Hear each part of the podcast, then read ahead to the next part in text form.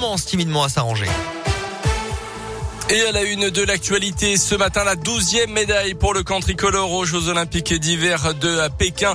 Médaille d'argent pour le relais homme en biathlon tout à l'heure. Donc, c'est la douzième médaille pour les Français dans cette Olympiade, euh, dont trois en or, notamment le sacre hier de Gabriela Papadakis et Guillaume Cizeron en danse sur glace. Petite déception en revanche ce matin pour Tesla 2 en slopestyle. La skieuse freestyle médaillée d'argent sur le Big Air il y a quelques jours a terminé euh, seulement à la 7 place.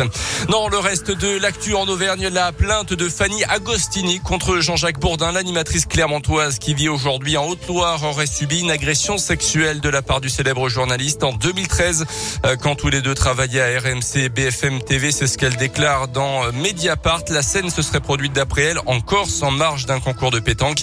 Il aurait essayé de l'embrasser à plusieurs reprises et lui aurait également envoyé de nombreux messages à connotation sexuelle. Euh, Jean-Jacques Bourdin qui avait été écarté un temps de l'antenne ni les faits. Une enquête de police a été ouverte. Une enquête interne a également été lancée par la maison mère de BFM TV et RNC. Un Polonais de 51 ans condamné à deux ans de prison ferme hier par le tribunal correctionnel de Clermont. Après la montagne, les douanes avaient retrouvé 12 kilos de résine et d'herbe de cannabis dans son fourgon. C'était le 3 décembre dernier à Hauteza sur la 75. Le véhicule revenait d'Espagne. La drogue avait été retrouvée au milieu de meubles et d'appareils électroménagers notamment. Et Aveyronais se déchirent autour des euh, couteaux de la Guiole. Le 21 janvier dernier, une enquête sur l'indication géographique couteau la Guiole a été lancée par l'INPI, l'Institut national de la propriété industrielle. Euh, depuis, certaines voix s'élèvent pour demander que cette appellation soit réservée seulement aux couteaux fabriqués dans la commune aveyronnaise. Un dossier allant dans ce sens a d'ailleurs été déposé devant la commission, mais l'association CLA euh, Couteau la Guiole Aubrac Auvergne, qui regroupe 38 producteurs et représente près de 400 emplois, ne l'entend pas du tout de cette oreille et a déposé son propre dossier en parallèle. Euh, pour elle, il faut au contraire que la région de Thiers soit dans cette appellation car les deux bassins de production ont toujours travaillé ensemble, Aubry-Verdier et le président de l'association CLA. On entend dire Thiers, un couteau dans le dos des laguiolets.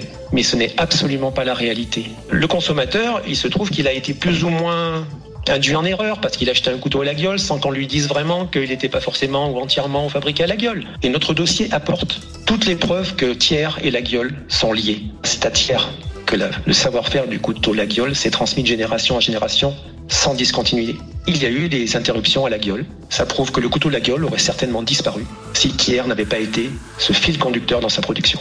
L'enquête publique se déroulera jusqu'au 21 mars. Dans l'actu également, une enquête pour délit d'initié ouverte à l'encontre de l'ancien patron d'Orpea, le leader européen des maisons de retraite suspecté de mauvais traitements sur ses résidents dans le but de faire du profit.